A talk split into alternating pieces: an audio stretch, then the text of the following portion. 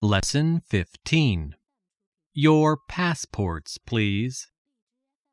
Listen to the tape, then answer this question Is there a problem with the customs officer?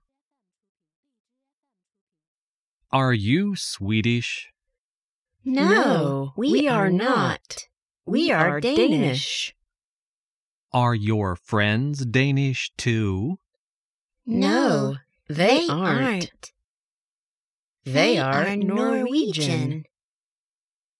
Your passports, please. Here they are. Are these your cases? No, they aren't. Our cases are brown. Here they are. Are you tourists? Yes, we are. Are your friends tourists too? Yes, they are. That's fine. Thank you very much.